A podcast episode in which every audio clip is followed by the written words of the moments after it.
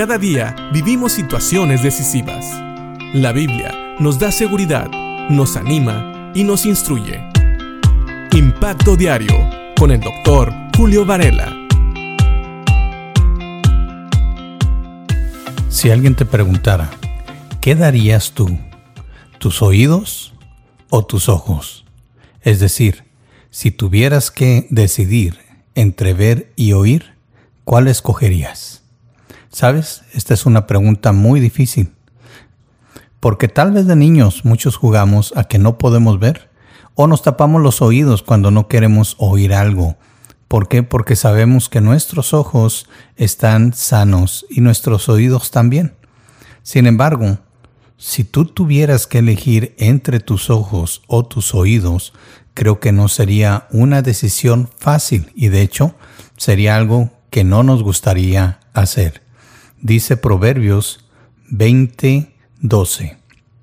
Los oídos para oír y los ojos para ver. Hermosa pareja que el Señor ha creado. Esto nos dice Proverbios 20:12. Y realmente estaba pensando en esta traducción porque habla de algo que tal vez es demasiado obvio. Claro que los oídos son para oír y claro que los ojos son para ver. Pero termina diciendo, hermosa pareja Dios ha hecho. ¿Por qué? Porque creo que todos nosotros, los que tenemos vista y podemos oír, tal vez no tan eficientemente como otros, pero podemos oír. Agradecemos a Dios por tener la vista, por poder ver, por poder disfrutar de su creación, por poder ver a los seres que amamos, por poder ver a dónde vamos, poder manejar, poder hacer muchas actividades, ejercicio, correr, etcétera, etcétera. Y sabes, el oído también es muy importante porque muchas veces si no oímos bien, nos quedamos fuera de alguna conversación y nos sentimos mal, nos sentimos fuera de ella. ¿Sabes? Dios creó los oídos para oír y los ojos para ver.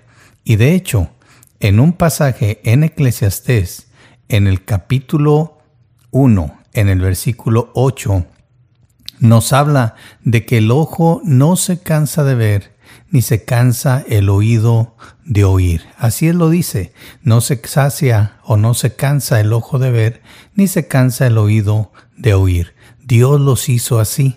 La única manera por la cual a veces no vemos algo es porque cerramos nuestros ojos.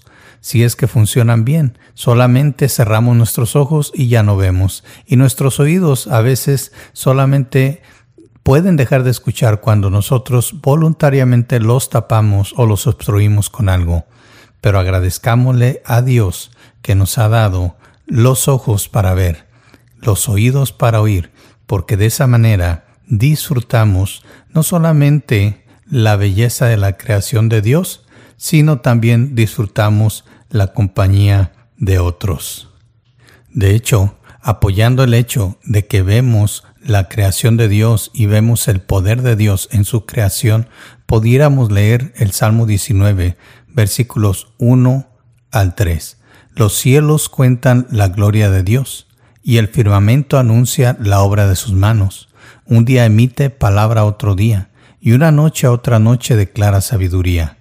No hay lenguaje ni palabras, ni es oída su voz. Es decir, Dios no se manifiesta a través de su voz para con muchos, sino que más bien es a través de su creación. Y a través de su creación también nos habla, dice el versículo 4, por toda la tierra salió su voz, y hasta el extremo del mundo sus palabras. En ellos puso tabernáculo para el sol. Así que gracias a los ojos que ven, podemos ver esta hermosa creación y gracias a estos oídos que Dios nos ha dado, podemos también disfrutar de la creación y de la compañía de otros, de una buena conversación, de una buena música, de alabanzas para el Señor. También podemos oír hablar a aquellos que amamos, a nuestros padres, a nuestros hermanos, a nuestros amigos, aun los que tienen hijos, a sus hijos, y así disfrutar. Gracias a Dios por esta hermosa pareja, nuestros ojos y nuestros oídos. Piensa en esto y agradecele al Señor, porque sabes, a veces tenemos oídos no tan eficientes u ojos no tan eficientes, pero gracias a Dios que los tenemos y los podemos usar. Que Dios te bendiga.